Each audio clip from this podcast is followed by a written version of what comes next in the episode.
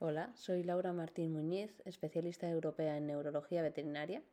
Y a continuación os presento la resolución quirúrgica de un divertículo aracnoideo en una América de Stanford, mediante una laminectomía dorsal C2-C3 y reposicionamiento de la lámina dorsal y apófisis espinosa de C2.